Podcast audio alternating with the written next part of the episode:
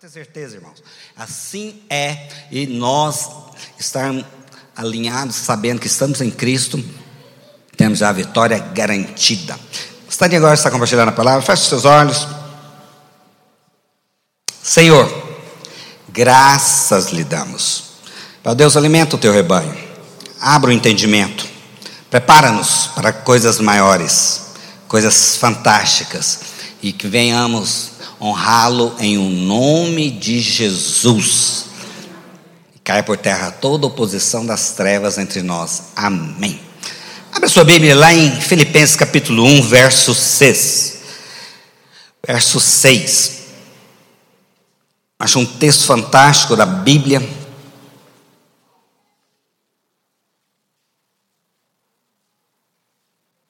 Estou plenamente certo de que aquele que começou a boa obra em vós há de completá-la, até ao dia de Cristo Jesus. Fale isso, seu irmão, fique em paz, vai dar certo.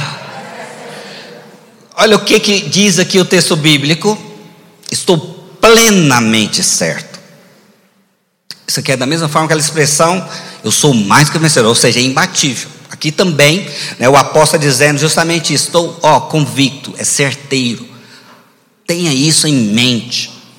Compreenda. É muito importante você ter a clareza bíblica. Né, dos termos, das frases, das palavras usadas. Por isso que a palavra ela vai nos transformar. Então aqui o apóstolo está falando: olha, você está em obra, você está num processo de mudança e transformação. Eu estou plenamente certo que isso que Deus começou vai se concluir. Entende? É importante cada um entender este processo. Nós acabamos muito nos perdendo justamente por não entender isso. É, todo mundo imagina que a vida cristã ela é simplesmente uma experiência que eu tenho e ali tudo que Deus tem por fazer ele faz de forma automática e de forma completa. Não é assim. Olha o texto de, com muita clareza. Ó, fique em paz que aquilo que Deus iniciou ele irá concluir. Ó, fique em paz. Hoje a obra não está pronta. Por isso que ele ó, que ele usa o termo aqui, ó, obra. Entende? Quem aqui já morou em obra ou já participou de obra? Eu já morei né, assim, fazendo obras e tudo mais, né, construindo, casas eu mudei estavam ainda inacabadas, né, tudo aquilo. A Luzia mesmo morou em casa, né, que o pai dela estava construindo, que ela morava, estava em obras, ou seja, por, né, todo aquele transtorno, toda aquela situação toda, tudo isso é um processo em obra, ou seja, não está pronto, tá certo? Assim também é a nossa vida cristã.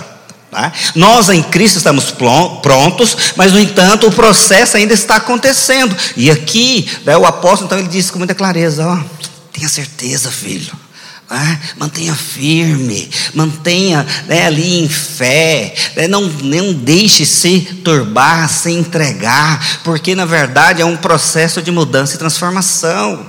Oh, levante a cabeça, oh, parece que está vindo uma tempestade, mas mantenha firme, mantenha firme, porque eu estou plenamente certo que a obra vai ser concluída até o dia de Cristo Jesus. Olha que coisa fantástica. Olha, talvez você olhe para o seu casamento, está dando ali né, uma turbulência, ou talvez ali para as finanças, ou talvez para a sua vida espiritual. Sim, é verdade, é um fato. A Bíblia diz que nós passaríamos por isso. No mundo teríamos aflições. Entende? No mundo teríamos essas aflições, teríamos essas angústias, né? teríamos situações que talvez você olhe, olha como eu estou cometido dessa enfermidade, ou essa situação está acontecendo comigo, como e por quê? Né? Olha, tanto isso que eu aguardo com que seja resolvido, ainda não foi concluído. Por quê? Por quê? Cheios de por quê? Cheios de perguntas. Mas tenha algo no coração. Nós não sabemos muito das coisas. Não sabemos, não sabemos o que acontece, não sabemos, mas eu estou plenamente certo que a obra que ele iniciou vai concluí-la em nome de Jesus. Vai concluir. Eu tenho certeza disso. E aí eu gostaria hoje de usar né, um texto, lá no Evangelho de Marcos, capítulo 8, verso 22, para mostrar esse processo né, na qual estamos, que cada um tem que entender. Porque o que eu percebo muito na vida dos irmãos é que, por não discernir as coisas uma forma correta, elas acabam né, se enfraquecendo, acabam entrando em conflitos. Aí ela acha que é o marido que não é bom, ou acha que é a esposa que não é boa, ou acha que aquela profissão não flui, sei lá, tantos conflitos. Acha que é liderança, acha que é a igreja, acha que é o discipulador. Ou seja, queremos achar culpados. Mas, amados, né, entenda algo. Né, nós estamos nesse processo de mudança. Essa mudança ela acontece tanto no outro quanto em mim. Essa mudança ela é, na verdade, faz parte da vida. E à medida que você vai tendo maturidade, entender a palavra de Deus, você vai aquietando a tua alma. Você vai aprender a descansar e esperar. Você vai entender que Deus quer fazer essa mudança, transformação. É necessário passar por todo esse processo. É faz parte da história do homem. Faz parte da forma que Deus nos criou. Nos criou de uma forma, é, como se diz, tão maravilhosa, mas no entanto existe hoje né, um problema em nós que tem que ser trabalhado. Por isso que nada é automático. Não é uma vida espiritual de fast food. Não é aquela questão eu quero vai acontecer. Não, é, não funciona dessa maneira. Por isso que a gente sempre diz que o homem, se para se tornar maduro, é toda uma vida. Ninguém se torna alguém espiritual, alguém maduro, alguém, na verdade, equilibrado, alguém com experiências em Deus de forma instantânea. Não, não de forma alguma. Todo um trabalhar tão meticuloso, tão delicado, tão desafiador em muitos momentos. Todos passam por todo esse processo. Quando você acaba, é, passa a avaliar a vida dos homens de Deus, da palavra, né, você vai ver de forma nítida isso acontecendo.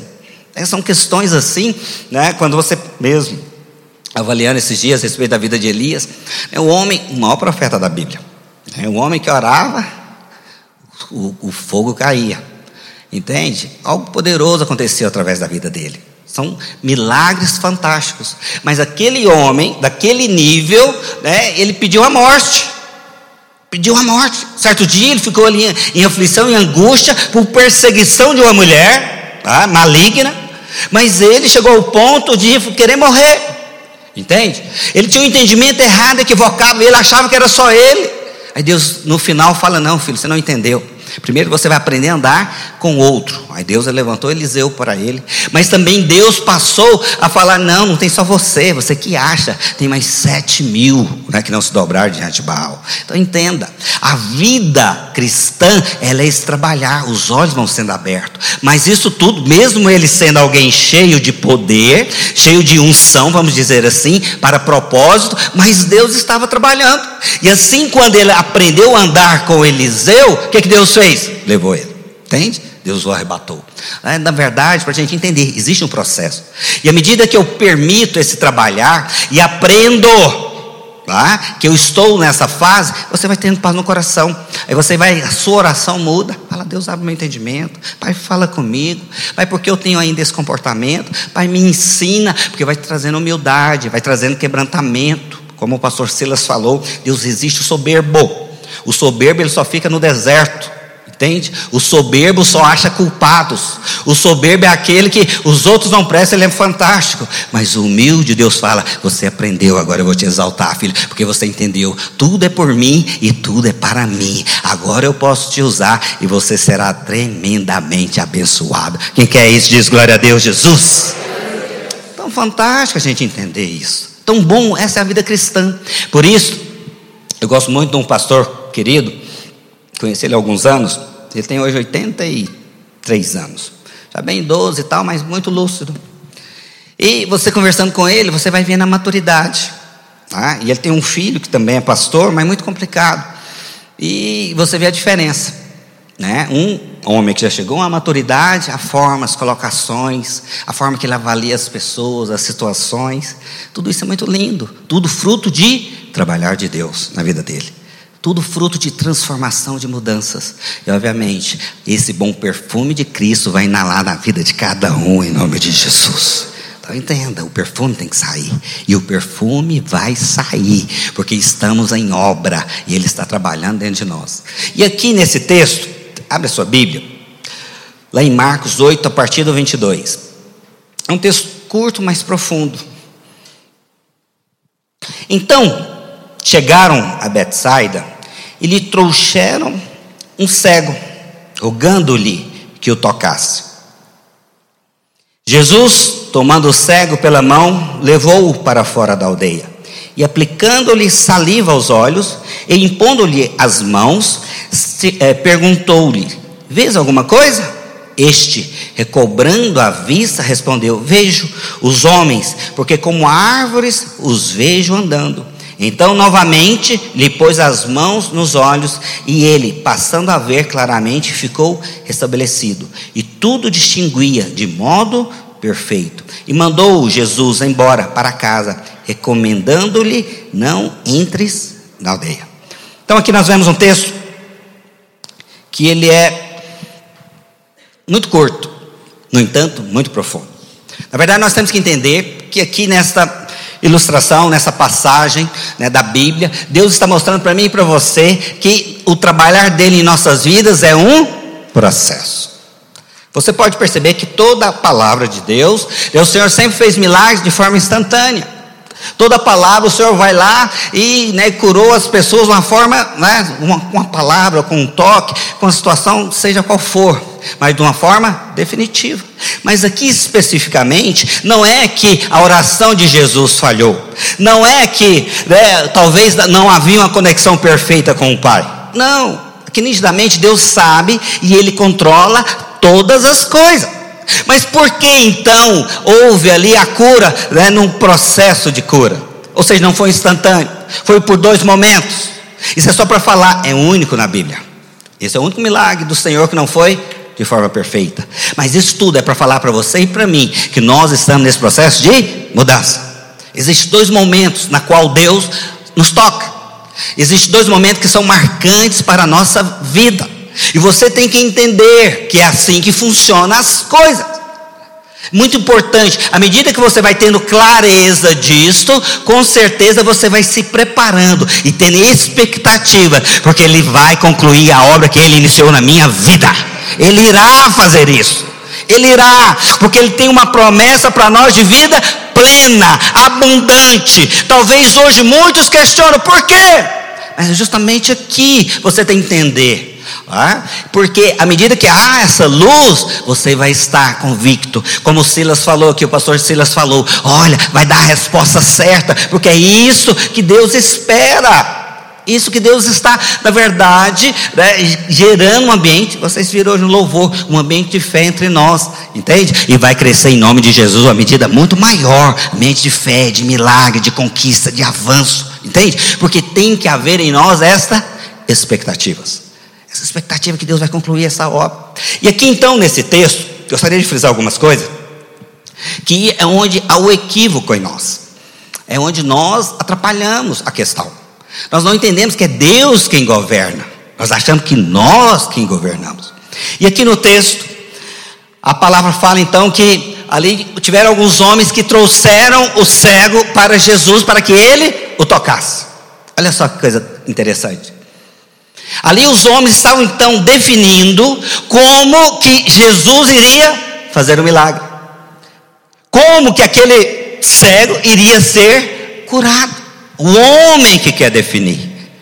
Talvez você não saiba, mas Jesus, na palavra dele, ele curou o cego de quatro formas.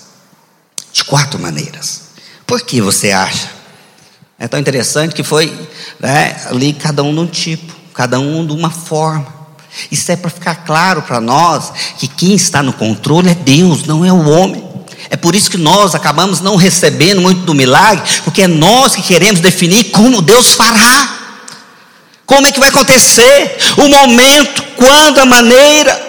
Sou eu que defino. Quer dizer algo para você: não é a criatura que define sobre o Criador, é o Criador sobre a criatura. Isso é questão de humildade.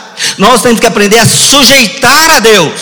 Não é Deus nos conformar a nós. Isso trava a vida cristã. Isso trava. Então aqui estava ali Jesus, né, com seus discípulos. Aí então vem uns homens, pegam um cego, né, faz com que ele né, leve o cego ali para que o Senhor tocasse nele, porque eles achavam que se o Senhor tocasse nele, né, o que que aconteceria? Ele seria curado. As motivações são corretas, mas no entanto nós temos que entender que Deus tem mais. Deus não quer somente liberar um milagre na sua vida. Deus não quer somente, na verdade, trazer a cura. Deus não quer somente, é, como se diz, trazer a restauração do casamento. Deus tem mais para nós. Entenda isso, meus irmãos. Muitos acabam enxergando Deus, ou até vêm para a igreja ou para o culto, querendo receber a bênção. Não, eu vou lá no culto que eu vou receber a benção. Eu quero a cura, eu quero aquela porta de emprego, ou aquela situação do meu casamento. O Senhor quer falar algo para você hoje. Eu tenho mais para você, filho. Eu tenho mais para você, isso é pouco. Não queira conhecer o Deus só que tem poder. Tem um Deus que tem amor, pode ter certeza. Um Deus de amor, é muito mais profundo. Interessante que aqui no texto, então, é, as pessoas elas devem entender. Elas devem, é por isso a importância da intimidade com Deus. Eu vou mostrar aqui alguns exemplos né, de outras formas que Jesus curou. Abre lá em Mateus 9, 29. Mateus 9, 29.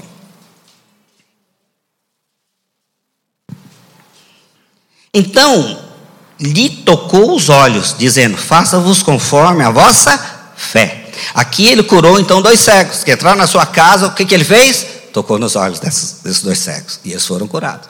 Agora, abre agora lá em João 9, verso 6. João 9, verso 6. Aqui também o cego de nascença.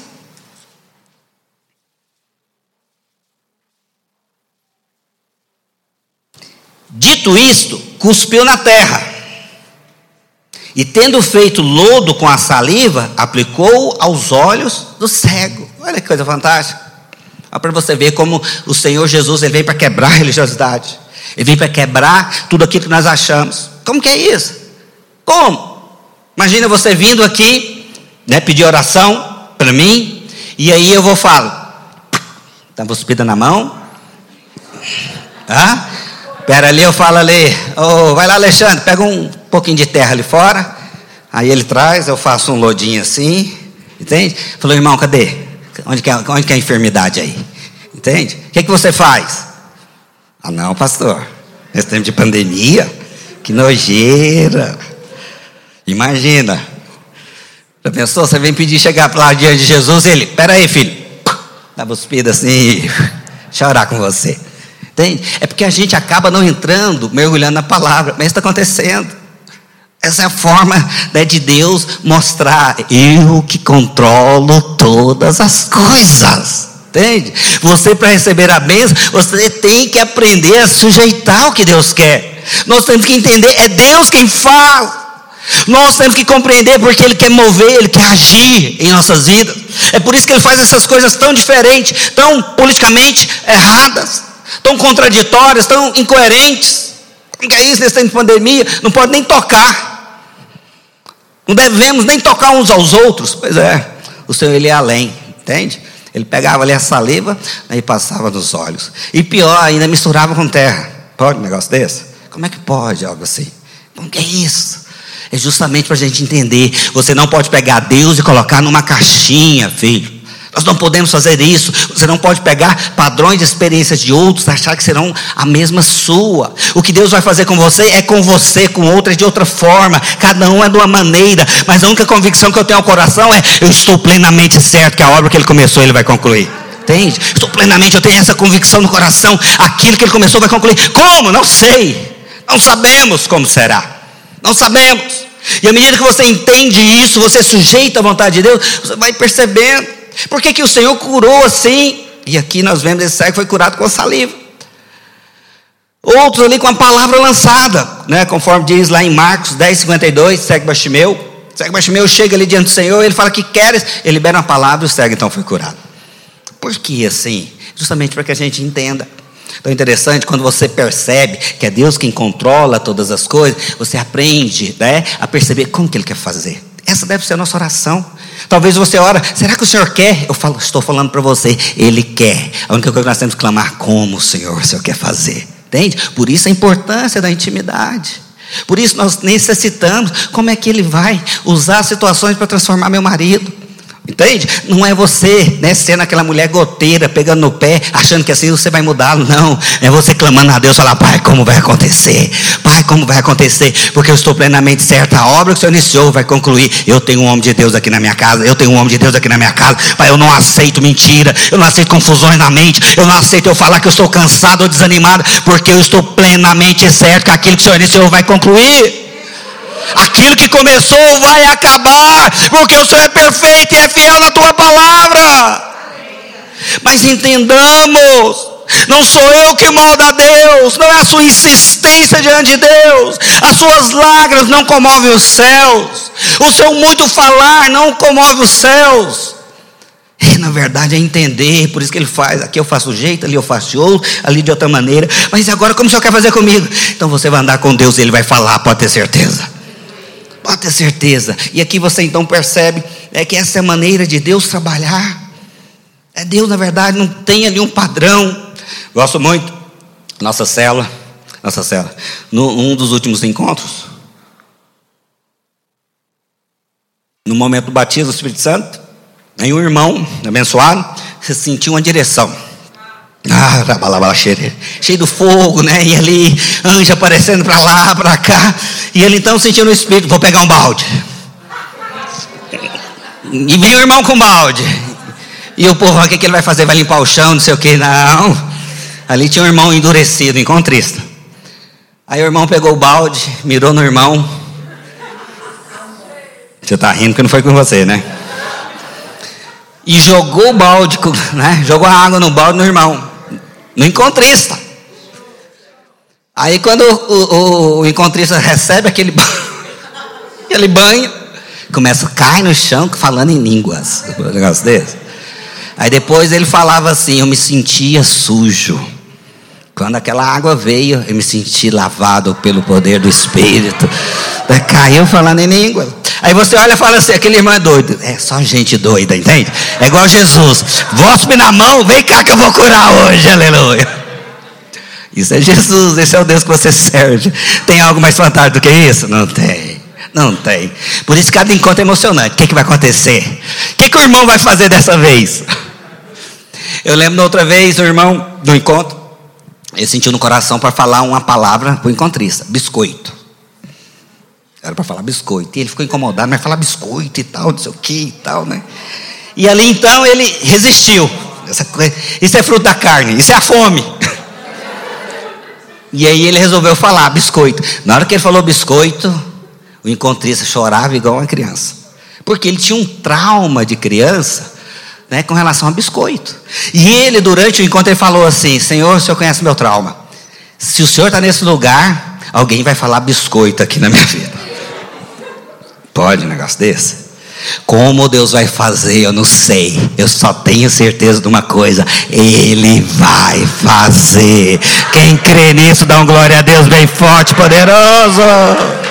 Oh, irmãos, isso é tão fantástico. Quando nós entendemos isto, quando eu compreendo que eu não estou preso a um Deus religioso, não. Eu me lembro quando esses homens tatuados, esses homens doidão, esses homens de, né, que andam de skate, que o púlpito tem uma, uma prancha de surf, os religiosos falam, é do diabo. Deus está falando, vocês não entenderam nada que eu tenho para fazer, entende? Nós não podemos moldar a Deus. Pra vocês terem uma ideia? Anos atrás, não estou falando de muitos, não, 20 anos atrás. Né, os crentes de algumas denominações, se jogasse bola, ele estava chutando a cabeça do diabo ali, entende? Verdade. O, Fábio era um desses. Ele jogava bola escondido. Entende? Ele jogava bola escondido. E se as mulheres usassem calça, ah, é Jezabel. É Jezabel na terra. Se usasse batom vermelho, então, ah, o que, que é isso? Todo mundo aqui sabe o que, que é isso, é verdade? Mas o que, que é isso, pastor? São as pessoas querendo formatar o que Deus tem para fazer. Entende? São as pessoas, na verdade, né, moldando Deus de alguma maneira. Deus não está preso a isso, não, meu querido. A forma que Ele tem por fazer, nós não temos noção. Não temos noção. Então, não permita, entende? Você né, que quer ver o milagre da parte de Deus na sua vida, não se prenda a questões né, que limite o mover de Deus. Talvez você fale, ah, já são tantos anos. É verdade. Tá certo? Mas não ache que Deus não queira fazer. Interessante que nesse texto, onde você começa a apaixonar por Jesus, à medida que você mergulha na palavra. Então aqui o texto vem, né, chega ali esses homens trazendo ali esse cego, aí o Senhor tão importante, com tantas coisas para fazer, o que, que ele faz? Ele para, ele para. E ele não vai somente fazer uma oração para aquele homem. Sabe por quê? Porque nós temos um Deus que é pessoal. Entenda isso, entenda. Uma vida é importante para ele. Ele para tudo ali, né? pega aquele cego pelas mãos e fala: Vamos ali, filho, que eu vou contar um pouquinho mais para você. Vamos ali, filho, que eu tenho mais para fazer. As pessoas talvez só querem um milagre, mas eu não, eu não quero só liberar o um milagre na sua vida. Eu tenho mais para fazer. Eu quero me revelar a você. Vem cá, me dá a mão aqui. Vamos ali, deixa todos aqui. Eu tenho um particular com você, filho. Deus é tão lindo, tão lindo. Os homens acham que Deus vai fazer ali de forma instantânea. Deus não, para, para, para, para tudo, para tudo. Para tudo, Igreja Videira Campinas, vocês ainda não entenderam, vocês ainda não compreenderam. Vem cá, Lismar. Vocês não entenderam que o Senhor quer fazer isso, vai pegar na mão, vem cá, tem problema para resolver, vem aqui com o papai que nós vamos aprender. Vem cá com o papai. Vamos ali, deixa ali, deixa ali, deixa ali a Rosana, deixa ela lá, deixa ela lá, deixa ela lá. Eu tenho algo para você. Eu tenho algo. Deixa a aldeia, deixa a aldeia. Eu quero ministrar na sua vida. Eu quero ministrar sobre você, filho. Eu quero que você aprenda um princípio. Se nós queremos ver milagre de Deus, eu tenho que ter tempo a sós com o Pai eu preciso. Deus, na verdade, não quer, não quer ser um mercado de milagres. Não, Deus quer te mostrar para você. Eu não quero só ser o Salvador ou aquele que vai transformar a situação na qual você queira. Eu quero né, ser o seu noivo. Aleluia. Eu quero que você aprenda a ter intimidade comigo. Eu quero que você entenda. Eu tenho mais para você. Olha só, eu parei toda a minha agenda porque você é importante. Você não é qualquer um. Talvez um cego onde muitos não dão valor mas eu estou parando tudo para falar: você é importante para mim, o seu problema é importante para mim eu vou resolvê-lo para ter certeza. Receba o primeiro toque, aleluia. Quem crê nisso diz um glória a Deus. Olha o jeito que o papai faz, aleluia. Traz ele mudadinho, tamo aí, a benção para você. Ele é só um exemplo. Olha por mal lado assim. É para você também. Aleluia. Elodido, né? Quantos eu falo? Ah, que muitas pessoas são iludidas. Acho que o problema é o outro.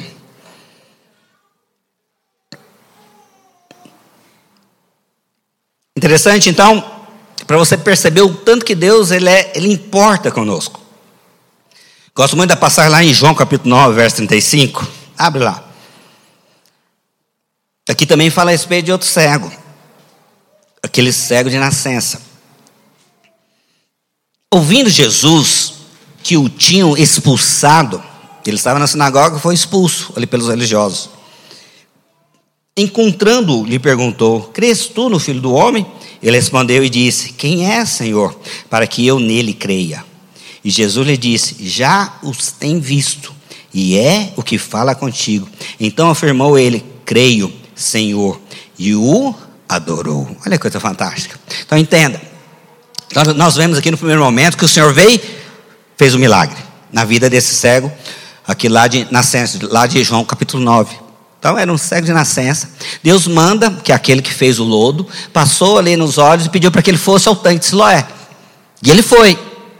Aí depois aconteceu aquela situação toda, onde eles questionavam ali né, a relação da cura do cego e tal, mas esse cego não tinha tido a experiência com Jesus. Não tinha tido. Tinha tido uma experiência com o milagre de Jesus, mas não pessoal. Mas ali então fica Jesus, pensa comigo, fica Jesus esperando uma oportunidade. Quando então aquele cego foi expulso, o que, que Jesus faz? Foi lá e se apresentou a ele. Entende? Aí se apresentou a ele.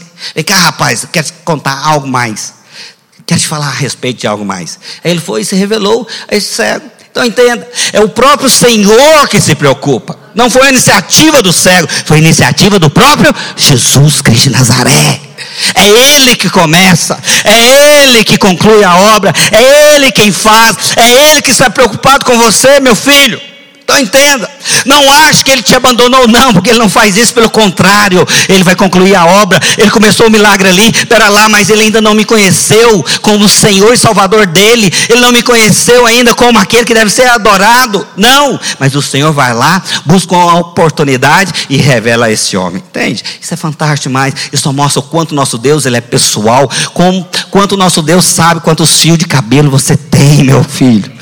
Você acha que não, mas ele sabe as palavras que ainda não veio à boca que vão sair delas.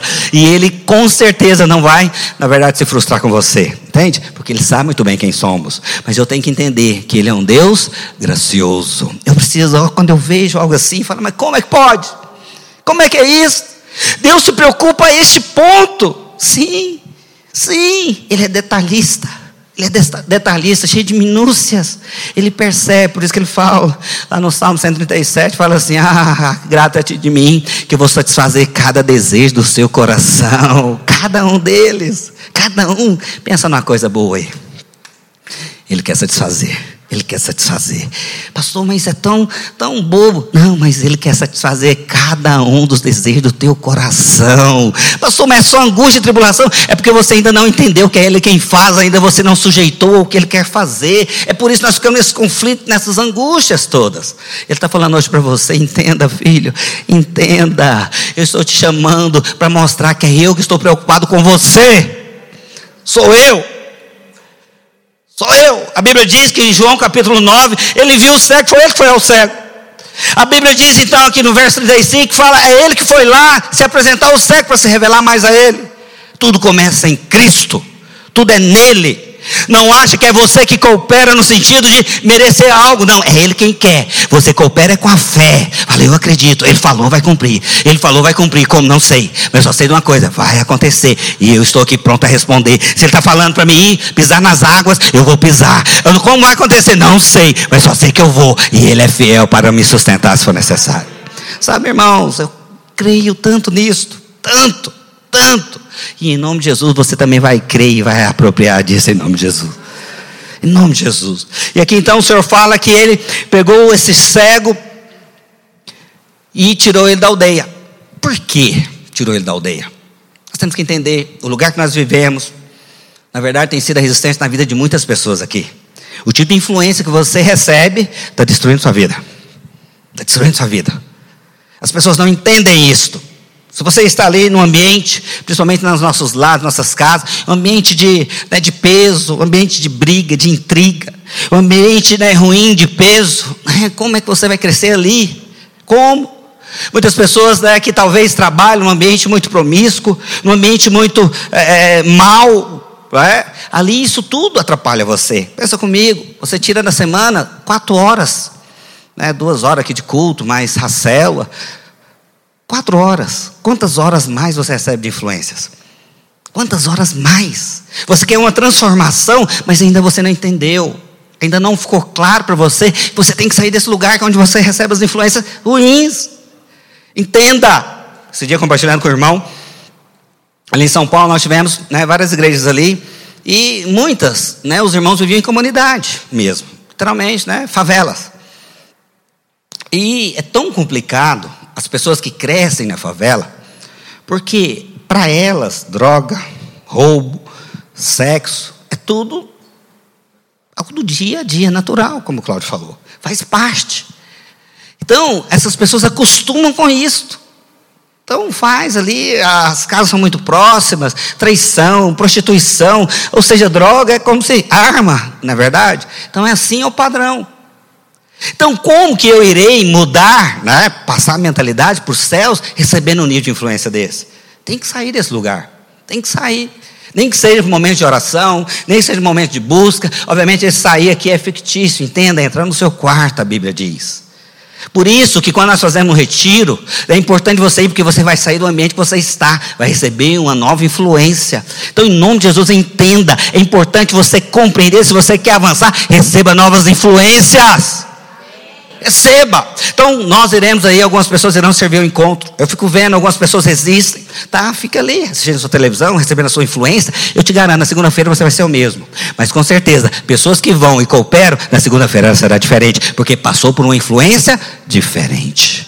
Passou por uma influência diferente, e isso vai trazer um resultado prático na vida dela prático em servir, em receber, em aprender com o outro, em ver né, a unção, ver talvez você ser instrumento para que Deus lhe use. Tudo isso pode acontecer, mas para quem? Quem recebe uma influência diferente. Então entenda: o Senhor mesmo foi lá, pegou aquele cego e tirou ele. Lá, vem cá, pai, vamos sair dessa influência aqui. Muitos falam ali que não acreditam em você. Muitos falam ali que você não vai dar em nada. Muitos falam ali que né, nunca ninguém foi curado de, né, de cegueira. Mas eu estou te tirando de lá para você entender que eu posso mudar a situação. Eu preciso que você entenda que precisa de um tempo a sós com Deus. Nós necessitamos disso. Quanto isso é importante. Talvez um desafio maior nosso é mostrar para as pessoas que elas precisam disto. Né, elas acham que a questão de estar com Deus é para cumprir uma tabela, uma programação de oração. Não. É porque nós necessitamos da intimidade com o Pai, filho. Nós necessitamos ser ministrados por Ele, na intimidade com Ele. Eu preciso que você entenda quando você sai ali do momento de tribulação, de angústia, vai ali para o seu quarto, onde você descarrega, recebe da parte dele, você vai sendo mudado e transformado. Nós temos que entender que esse é o processo de mudança. Não é eu ficar sentado, aguardando e esperando. Não, eu coopero. Ele falou que vai fazer. Agora eu ando com ele para saber como ele fará e para que ele abra meus olhos, porque eu não enxergo. Eu não enxergo. Eu não sei, eu vejo meu marido assim, eu vejo minha esposa assim, eu vejo as pessoas dessa maneira. Pois é, ele vai trazer clareza para suas vistas, você vai ser curado, meu filho. Nós seremos mudados completamente. E aqui o texto então fala justamente isso. E ali então, quando essa pessoa tem essa experiência com Deus, seria o primeiro toque, quando ela é mudada. Só que a obra feita não foi completa. Então aqui o texto fala que ele começou a enxergar, mas não via de forma nítida. Não via. Isso nos fala daquela experiência que eu e você temos lá no encontro. Chego lá, ímpio, chego lá, cheio de erros, ou até mesmo crente. Mas ali eu passo por uma experiência forte, marcante, tá certo? Que a partir dali, Deus liberou um processo novo na sua vida. Ele né, trouxe uma experiência, você pode lembrar. Como é que você chegou aqui no domingo à noite? Quem chegou aqui alegre, dá glória a Deus? porque foi uma experiência fantástica. Né? Ali você pôde ver, né, você começando a enxergar as coisas de uma forma diferente, só que não de forma nítida ainda. Não de forma nítida ainda. Mas já mudou, hoje você já enxerga, já tem alegria, já consegue vir ao culto, já consegue adorar a Deus, já louva, já até lê a Bíblia. Não é verdade? Já até fala de Deus, já sente uma alegria, uma paz, sabe que é filho amado. Olha que coisa tremenda. Foi talvez até curado, liberto, liberou o passado da sua vida. Olha que coisa fantástica. Tudo isso aconteceu. Mas eu quero dizer algo para você: isso é só o início daquilo que Ele tem para você, em nome de Jesus. Só o início que é o que você tem que perceber que é o que Deus quer fazer. Aqui foi o primeiro toque, então ele tocou. Esse cego começou a enxergar parcialmente. Da mesma forma, eu e você estamos nesse processo. Deus tem algo mais. Não é o final, não é ainda o todo. Pode ter certeza, é só o início. Se o início já foi bom e muitos se contentam com o início, eu quero dizer algo para você: tem mais, tem mais, tem mais. Quem quer que 2021 seja o melhor ano da sua vida? Tem mais, faz parte da plenitude de Deus para nós. Mas eu preciso entender que é esse processo. Hoje você já está muito melhor. Imagina. Tá? Fala por irmão ao lado assim, já melhorou bastante.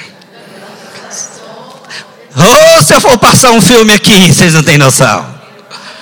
No entanto, tem mais.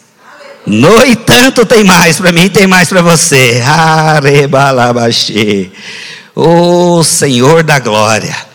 E aí, o Senhor faz um milagre usando o que? A saliva.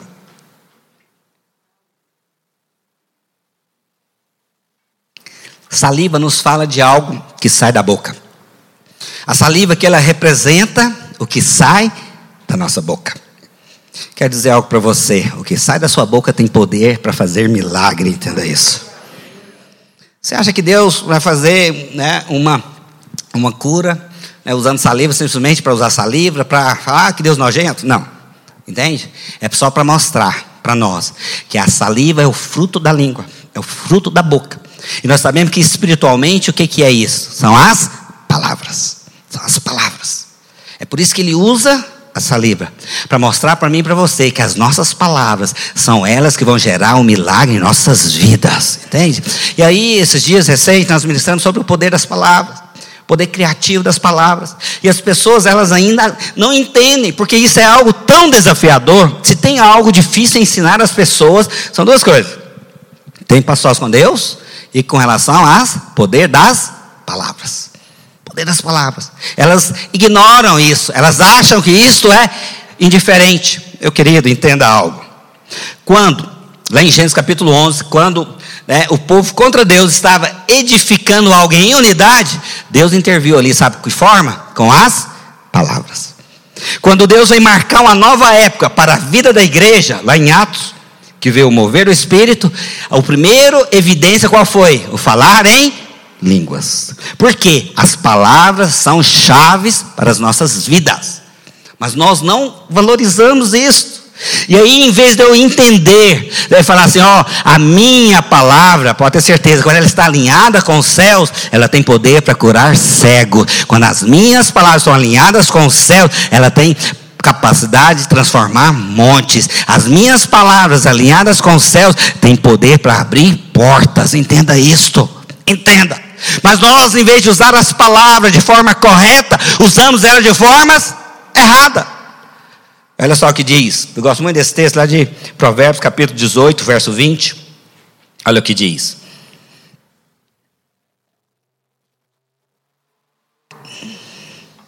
Do fruto da boca o coração se farta. Olha a gravidade. Do que produzem os lábios se satisfaz. A morte e a vida estão no poder da língua. O que bem a utiliza, come do seu fruto. Então, simples, a palavra de Deus é muito clara. O poder está? Nas palavras. O que, que eu como hoje? O que eu falo. O que, que eu sinto hoje? O que eu falo. O que eu falo. 100% do que você fala é o que você vive, filho. Ah, mas eu vou na igreja. Ah, eu estou vinculado. Ah, eu até lidero. É verdade, tudo isso você tem feito. Mas de uma forma errada. Lembra que o pastor Silas falou aqui? A forma é importante. Você até faz, até louva, até canta. Se for de uma forma errada, não adianta. Eu canto no horário do louvor. Mas na hora que eu saio aqui, saio na porta, entro no carro, saio reclamando. Saio liberando palavras. E essas palavras, elas têm poder sobre a minha vida. Tem poder. É, são elas que levantam, são elas que abatem. Talvez você não consiga resistência, não consegue perceber porque não flui. São as palavras liberadas. Entende? Na verdade, está acontecendo mais do que você imagina. Mas você imagina, quando você fala, são flechas saindo. Pode ser flechas da parte de Deus, como pode ser flechas da parte do diabo.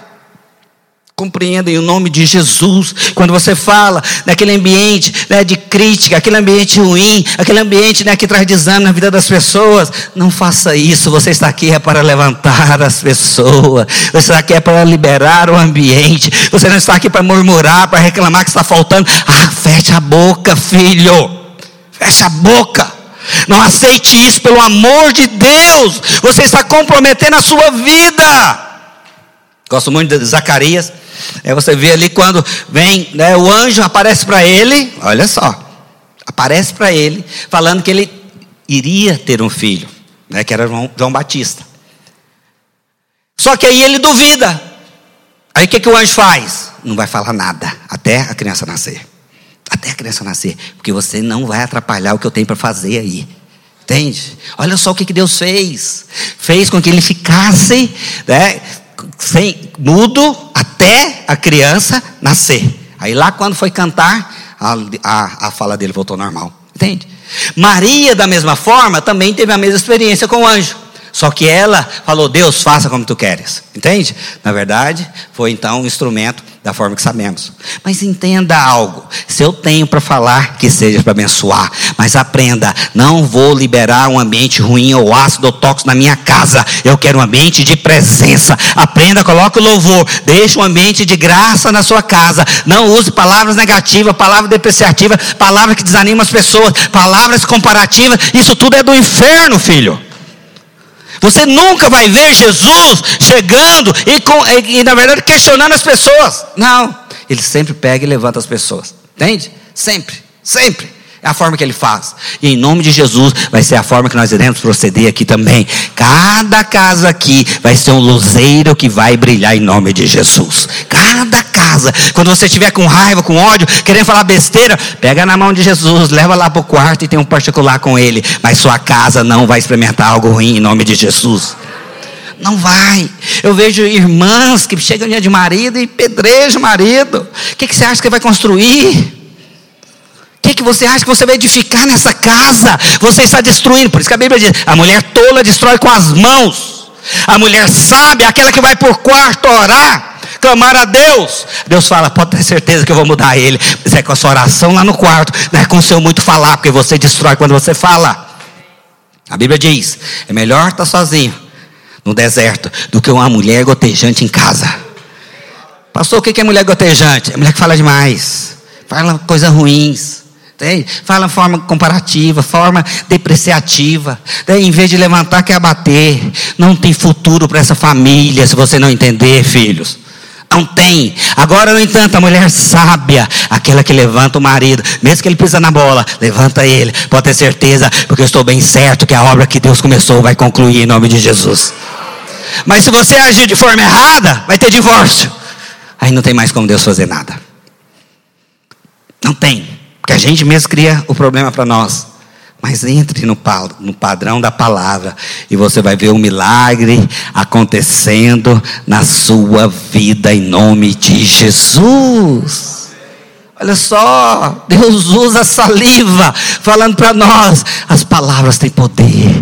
Ah, em nome de Jesus, você vai ter um sonho nessa noite que você vai ver o poder das suas palavras vai ver o poder das suas palavras. Começa a declarar palavras de fé positiva na vida de alguém, que você vai ver a transformação sobre essa pessoa. Começa, filho, não use fala, não tem jeito. Pelo contrário, tem jeito, tem jeito. Enquanto ele estiver suspirando, pode ter certeza, Deus pode fazer nem que seja no último minuto.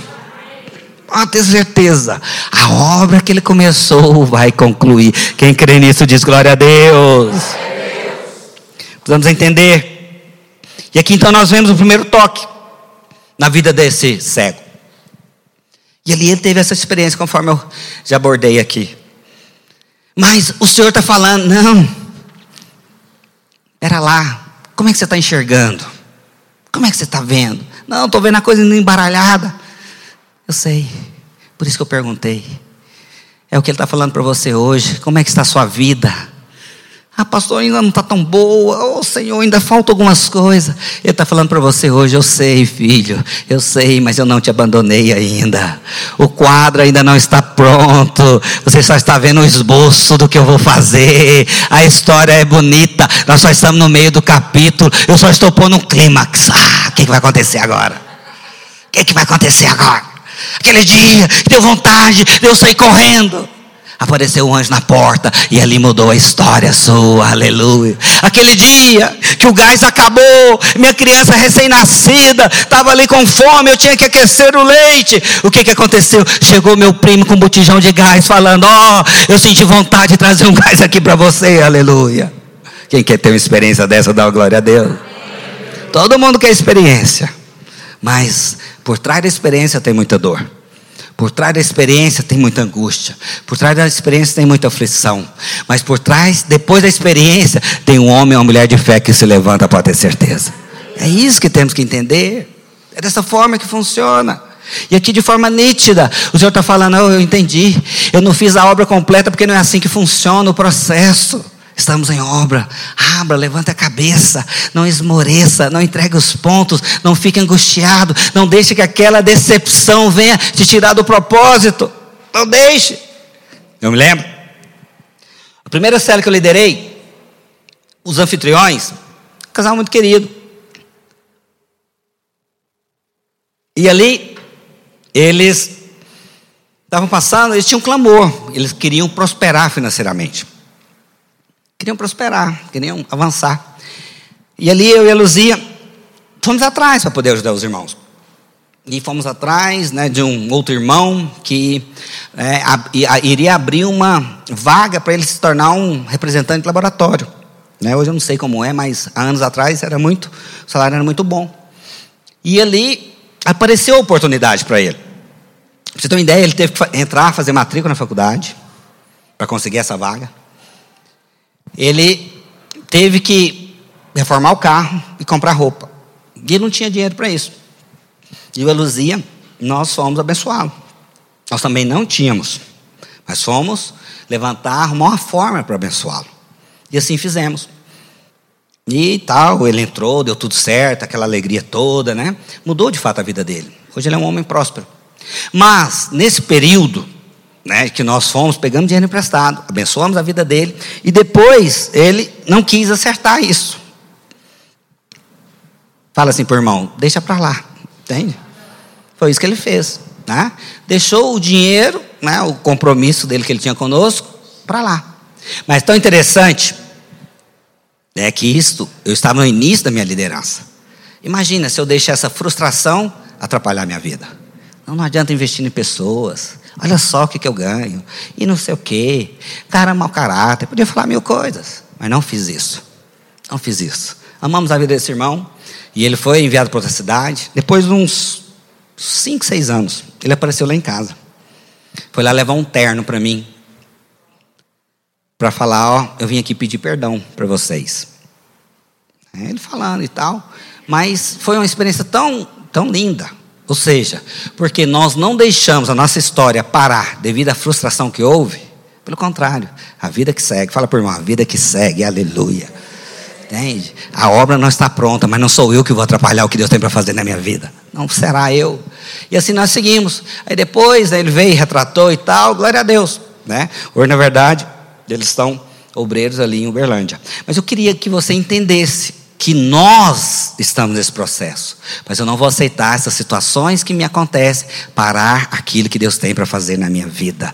E assim eu declaro na sua vida da mesma forma. As decepções, as frustrações, as coisas que acontecem de forma contrária, não serão essas coisas que irão nos paralisar. Pode ter certeza, porque Ele é fiel para concluir a obra que Ele iniciou. Mas tem pessoas que se perdem aí. É? Tem pessoas que se perdem.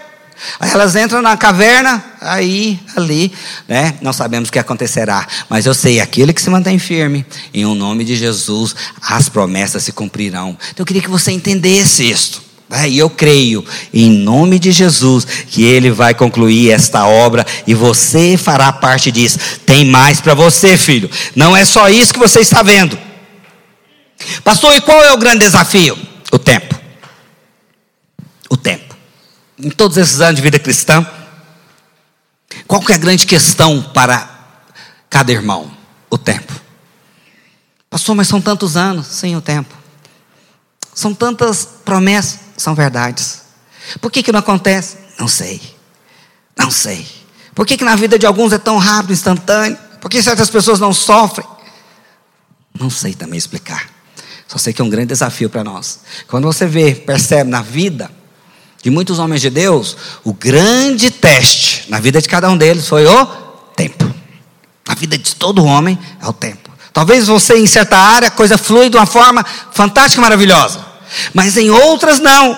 Não sei porquê. Só sei uma coisa: se ele falou, vai concluir, vai acabar. O tempo, o período do tempo, isso vai trabalhar muito na vida de cada um. E muitos, por não perceber isso, se revoltam, se levantam, são indiferentes. Às vezes eram pessoas tão envolvidas com a igreja, mas o tempo que passou a ser um teste, agora não, ele é refratário, é indiferente. Mas em nome de Jesus, filho, você vai entender que a obra que ele começa vai concluir e você não vai entregar os pontos, pelo contrário, quanto mais o tempo passa, você vai pôr no coração, mais um dia mais próximo do milagre na minha vida. É menos um dia, é mais um dia próximo, é sinal que Ele está voltando. Cada dia que você dorme e acorda, é sinal que mais próximo está do Senhor voltar. Cada dia que você dorme e acorda, está mais próximo do segundo toque na sua vida, pode ter certeza. Está mais próximo, está mais próximo. Ou oh, eu quero tanto ungido, está mais próximo. Qualquer dia ele entra ali na porta e você fala, é ele, aleluia. Quem crê nisso diz glória a Deus está mais próximo. A multiplicação da minha célula está mais próximo. Você vai experimentar, mas tem tanto tempo que eu lidero, eu não vejo. Está mais próximo, vai acontecer, pode ter certeza. Mantenha firme, perseverante, tenha um coração alinhado. Ah, eu quero ser discipulador. Vai ser, mantenha firme, mantenha firme, porque Ele é fiel para te levantar, filho. É Deus quem te levanta, não é homens não é homens, a igreja é dele. Ele pode usar os homens, mas é Deus quem levanta. É Deus que levantou José lá na prisão lá na prisão. Ninguém acreditava. O jovem que era hebreu. Mas quando Deus quer levantar, pega ele lá na prisão e coloca ele no trono de governo. Entenda? Mas o homem carnal vê homens. Mas o homem espiritual sabe, está chegando a hora do milagre acontecer. Aleluia. É ele quem estabelece, é ele quem sustenta, é ele quem faz a obra dele. E assim ele fará na sua vida. Mantenha firme, mantenha firme. Tem o segundo toque para você, porque a obra vai ser completa. Ah, meu filho, está desviado hoje. Mantenha firme, vai voltar para as casas do Senhor. Ah, o casamento não está. Mantenha mantenha firme, vai ser uma lua de mel, você não tem noção. Vai ser, aleluia, Mislane, aleluia. Cadê o Fábio? Aleluia, Fábio. Leva para o teu fazenda, Fábio. Fica a dica. Pega a chave. Fábio o Fábio está ali fingindo comigo? Aleluia. Fica a dica. Hotel Fazenda. Só fala isso para ela que depois. Então, amados. e a igreja é um negócio divertido, não é? Oh, Jesus da glória. Mantenha firme. Não desista. Fica a dica tem sabor de mel. Pastor, mas é uma briga. É assim mesmo. E ele é difícil ser também. Entende? O milagre vai ser lá e vai ser cá. Aleluia. Vai tudo se encaixar e vai ser uma bênção em nome de Jesus. Quem crê nisso diz amém. amém. E o segundo toque, tão fantástico, que é justamente aponta para esse período do sobrenatural. É o que nós queremos. Obviamente, o primeiro foi algo fantástico. Mas o segundo, você já está num processo de avanço em Deus. É quando você se torna uma grande testemunha. É quando você passa a ter muito mais luz. Quando você já tem experiência. Quando você já tem uma maturidade. Quando você já pode né, conter né, a presença, a glória do Senhor de uma forma muito mais consistente. Então entenda, por isso que é um processo longo. Por isso que Deus não dá poder quando você é recém-convertido. É um poder fantástico, você sair ressuscitando mortos, não acontece assim. Entende? Porque não é assim que Deus trabalha. Mas pode ter certeza, no momento da experiência mais profunda, você vai estar muito mais maduro, muito mais sereno, muito mais equilibrado. Deus vai poder te usar muito mais. Quem crê nisso diz glória a Deus e fique de pé nesse instante. Queria que você entendesse, equipe de louvor aqui para nós.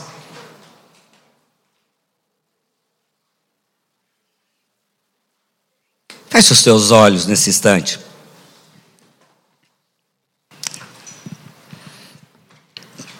Ele começou a boa obra em você, já fazem alguns anos, ou talvez alguns meses. Talvez hoje tenha vindo questionamentos, tem vindo questões. E Ele está falando nessa manhã para você. Eu só comecei. Eu só comecei, filho. Para você experimentar o Deus quem cura, você tem que passar pela enfermidade às vezes. O Deus que prospera, talvez a porta de emprego se fecha. Para eu talvez te levantar, talvez você tenha que ser humilhado. Eu quero que você entenda nesta manhã. Essa é só a primeira parte da história. Mas estou reafirmando com você. Tem o segundo toque, que vai ser completa a obra. que você vai ver de forma nítida, que você vai ter aquela palavra lá de João capítulo 10, 10, vida abundante para você, vai, vai transbordar vida abundante nas finanças, no casamento, na vida espiritual.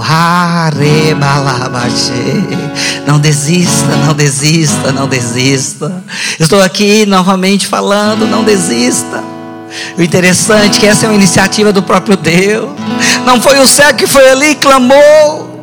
Não foi o cego que foi ali e reclamou, não. Foi o próprio Deus que perguntou: o que é que está faltando?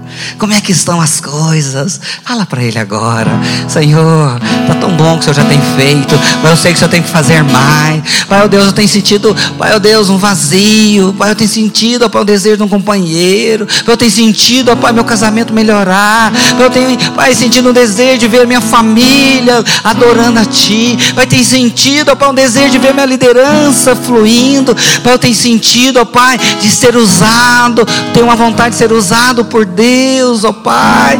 E Ele está falando: Eu vou concluir a obra, filho. Eu vou concluir. Mantenha firme, mantenha firme. Eu estou entrando na história. Eu estou trabalhando na sua vida. Mas o milagre vai acontecer. Porque eu sou fiel com você. Aleluia.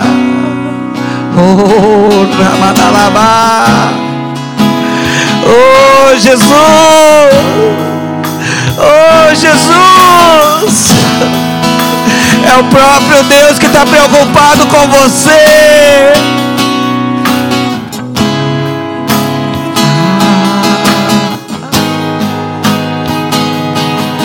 Oh, construir na vida